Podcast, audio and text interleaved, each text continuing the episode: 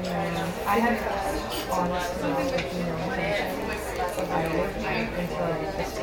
ロッバロックボトムチャンネルチャーリーです。今日もタイトルコールはこの方々になります。ロサーベルタイガーの柴山武則とアッシェイカの石原慎一郎。はい今日はですねちょっとバカなお話から本当にアホな話なんでもしなんなら最初飛ばしてください。それは何かと言いますと最近というかここ23年ですね歯医者さんに通っております。もうねほんと長いです。もうぼちぼち終わるんですけどでねあの毎回行くたんびに思ってたことがあってでもでもあ我ながらアホすぎるなと思って黙ってたんですけど今日白状します。歯医者さんって結構苦手だったんですよ。本当嫌で我慢できなくなるまで行かないみたいなことをね若い頃はしてたわけですよ。なんですがまあ、今言ってる歯医者さんがそうなのかもうその前の歯医者さんのことを思い出せないんですけど僕ね体がでかいです。3L サイズぐらい 4L サイズぐらいあります。でしかも、まあ、顔もでかいです。舞台向きの大きさです。舞台向きの大きさです。まあ歯医者さんに行くとね治療ばっかりじゃなくてその歯の掃除とかもしてもらえるじゃないですか、えー、歯石を取ったりですねちょっとしたクリーニングをしたりとかそういうことをしてもらうんですけど今の歯医者さんはですね特にそのなんだろうそういうことをする機会が多いんですよ。今インプラントを入れてるんですけどインプラントの処置をしてるんですけどそうするとね、あのチェックだけに行ったりすることが多いのででチェックだけで終わるのもなんだしっていうことだと思うんですけどその歯の掃除とかが結構頻繁にしてもらえるんですよ。そうするとね いやこれ本当にアホな話なんですけど何かがね僕の頭のてっぺんだったり肩だったりに当たるわけですよ。でそのそれが何かっていうのは顔をタオルで覆われてるのでわからないんですけど ここまでは大体の人は分かってもらえると思うんですが多分僕の中では勝手に思い込んでるんですけどお腹だったりねおっぱいだったり。それがね当たってるんじゃないかなと。なぜかというとだから僕は体が大きいし顔も大きいので特に小柄な女性からするとですねなかなかその処置しにくいと思うんですよ。そうすると必然的に当たってるんじゃないかなと。もうねあれですよ。だ頭のてっぺんとかね肩とかねその頻繁に当たる部分もう治療中全集中ですよ。マジかっていうぐらい今だったら俺ジェダイになれるんじゃないかっていうぐらい鋭く研ぎ澄まされた神経でですね アホですよね。研ぎ澄まされた神経を持ってその感覚を楽しんでるわけですよ。本当反省してます。反省してるんだけどでもみんなそうでしょ多分。あのただねこれ小顔の人とか小柄な人は比較的少ないと思うんですよ。届きやすいから。だから僕みたいに全てが大きいと届きにくいのでどうしても押し付けちゃうっていうか押し付けてるわけじゃないんだろうけど当たっちゃうっていうね。多分そうなんじゃないかなと見えないながら全神経をそこにその一点に集中させて感じ取ってるわけですよ。素晴らしいですよね。この青さ加減。でもこれがね僕は男のロマンだと思うんですよ。本当。パンチラはねパンチラは本当に男のロマンだと思うんですよ。そんな真面目に言うなって感じだけど。でもこの目を隠された状態で何かが触れてる。しかも感触的に 絶対間違いないと 思うんですよね。これ俺言ってる歯医者の人聞いてないよね。絶対絶対聞いてないよね。聞いてたら弱るな、まあ、聞いてることはないと思うんだけどでもいつもねいつもというかよくね番組の T シャツを着てるんですよ。まあ宣伝にもなるかなっていうのもあって結構な枚数を持ってるので比較的ロックボトム T シャツを着て歩くことが多いんですよ。だからってねいちいち検索してそれを聞きに来てるとは全く思えないのでしかも若い女の子たちが聞くわけもなく そうそうなんですよ。僕的にはねあのリスナーターゲットとしては若い女性をもちろん考えてるんですけど考えてたんですけど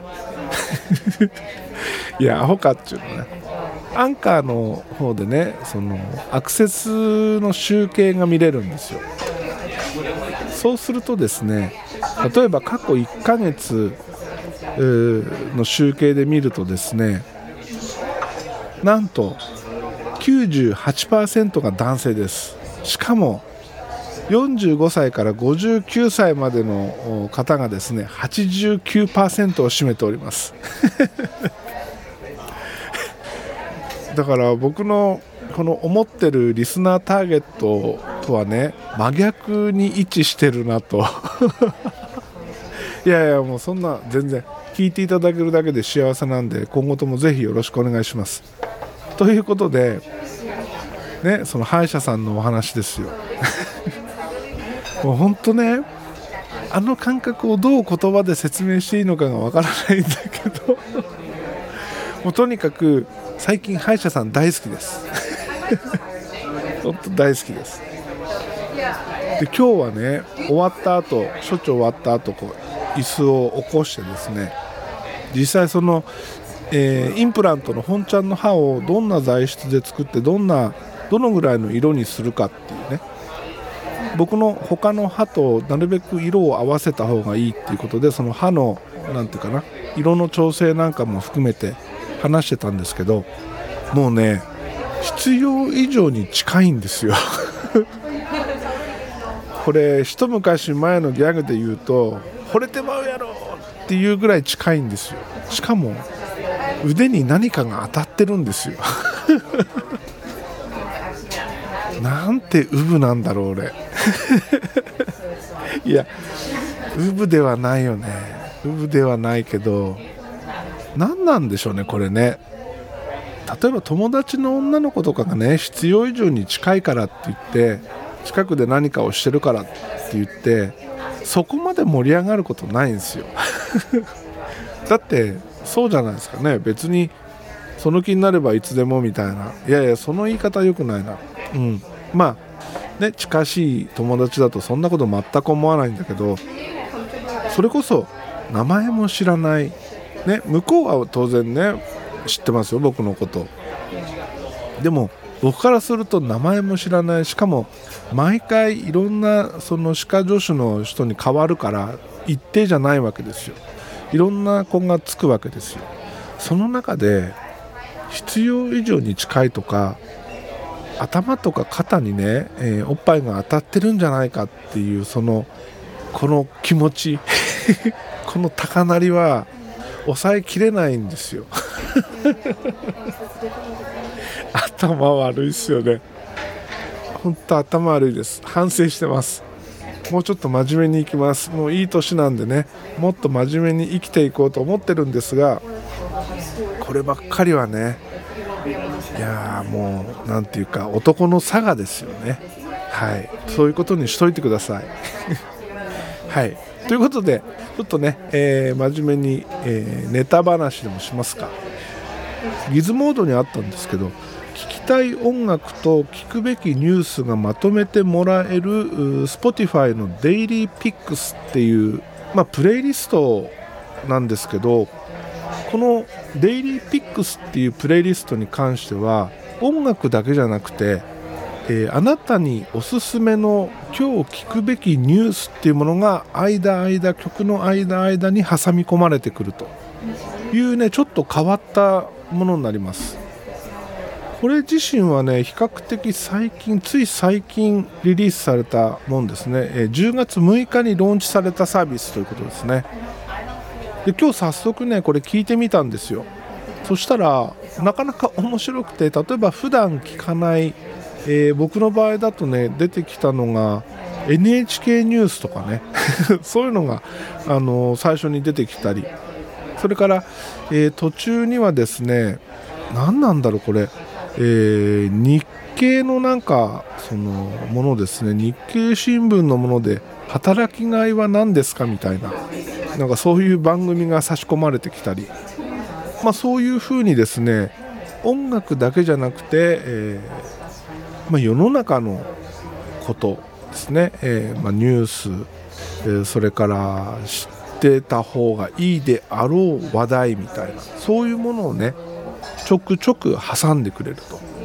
いうことでこれはこれでねなかなか面白かったんですよ。で、えーフリープランの方もこれは出てくるみたいです。ただフリープランの場合は途中途中にその CM が入ると。CM というかその広告が入ると。でプレミアムプランの方は広告なしで、ずっと再生されると。いうことですね。いや本当ね普段車に乗ってる時って音楽かポッドキャストしか聞かないわけですよ。ちゃんとしたニュースソースって全然聞かないのでこれはね、えーまあまあありっちゃありですね。まあ、もし Spotify、インストールされてる方はね試してみると面白いんじゃないかなと思います。そしてもう一つ。これね F1 に関する話題です。これはカーウォッチにあったんですけどもホンダレッドブルの F1 参戦を支援2022年以降の F1 パワーユニット技術使用許諾などで合意ということで要するにですねホンダが持ってる F1 のパワーユニットこれに関するね知的財産権の使用許諾を出したということでまあ、ホンダ自身は今年2021年をもって F1 から撤退するんですけどそのノウハウはレッドブルが引き継ぐということになります。さらに、えー二輪のレース部門 HRC ですね、えーこことお四輪のレース部門を統合して HRC として活動していくというようなことが書かれております。さらに今現在イギリスにあるホンダレーシングデベロップメント UK っていうねその F1 エンジンの開発をしてたり F1 絡みのことをやってるところですね。ここの従業員はレッドブルパワートレインズへ移籍されると。いうことでレッドブルが全面的にホンダのねこのレーシング部門を吸収する吸収するっていう言い方は違うのかな、えー引き取るというような形になってるみたいですね。いやこれはねあのレッドブルが今後どういうふうにそのパワーユニットをね、えー作っていくのか自社で作るのかよそのものをモディファイしていくのかその辺はねちょっとわからないんですけどホンダの技術が今後も継承されていくということはねとっても喜ばしいことなんだと思います。ね、やっぱりこの前も話しましたけど青山のねホンダのショールーム行くべきなのかな。まだ悩んでるんですよね。こういうのを聞くとねやっぱあのホンダとレッドブル応援してあげなきゃっていう気持ちにもなるしそれからレッドブルがですね、えー鈴鹿でそのお披露目予定だったホンダラストランのですねカラーリングスペシャルカラーこれをね、えー鈴鹿がなくなったので、えー今回、え発表してるんですけどなんと今回のレッドブルのカラーリングはですね白ベースになります。これどういう意味があるのかっていうとですね1960年代1960何年だったかな RA271 だったかなっていうねあのホンダが、えーコンストラクターズとして参戦してた時リッチー・ギンザーっていうドライバーで初優勝してるんですよ。でその時のカラーがですね真っ白いボディに日の丸だったんですよ。でそれをモチーフにして、レッドブルーは走ると。そしてリアウィングの後ろから見た時フラップの部分。そこに、えー、日本語で「ありがとう」と文字が入ってるんですね。いや本当感動ですよね。ホンダは今までも何回もこの F1 をやめたり始めたりをしてるんですけどその度にねこういうなんかそのイベントじゃないけどこういうことをやってるんですよ。でそれ以外のメーカー日本のメーカーたくさん F1 にはね参戦してました。80年代後半から90年代頭にかけてかな。ヤマハスバルトヨタね。エンジンメーカーだけでもこんなにあります。そういったメーカーがその去っていく時ってなんか寂しく静かに去っていくっていう印象なんですけどホンダだけはねなんかこういうことをやってくれるんですよ。でもこれって多分チームとのその一体感があるからできるんですよね。だってマクラーレンとの決別の時なんてボロクソだったじゃないですか。でもレッドブルと一緒になってまた勝てるエンジンが作れてね、えー、実際勝てるようになってでお互い納得した上で、えー、ファイナルを迎えると。なんかね感動ですよね。うん。これは走ってる姿見たいですね早くね。レッドブルのですねインスタグラムにその写真が結構たくさん上がってます。見るとうるうるきます。もしよかったらねレッドブルのインスタ覗いてみてください。というわけでアホみたいな話から始まって最後はね「さよならホンダ」でしんみりと終わると。いや素晴らしい流れですねこの構成。半分以上アホな話というところになりましたがこれに懲りずですね今後ともよろしくお願いします。というわけで今日もエンディング曲はヘルボイスヘルギター。まあこのねヘルボイスヘルギターって何っていう人も多いと思います。これをね改めて説明しておかなきゃなと思いまして今思い出しまして説明します。オープニングでタイトルコールをしていただいてるサーベルタイガーの下山さんとアーシェーカーのシャラさん。このお二方がアコースティックでユニットを組んでるのがヘルボイスヘルギターになります。結構日本中をね、えー、ツアーして回ってます。もし機会があれば見に行ってください、えー、とっても面白いです。そして下山さんの生歌半端ないです。感動します。でそのヘルボイスヘルギターの2枚目のアルバムになるのかな？その中に入ってる曲がこの「焼酎野郎」という曲になります。いつもエンディングで流してる「焼酎野郎」という曲になります。でこの曲に関しては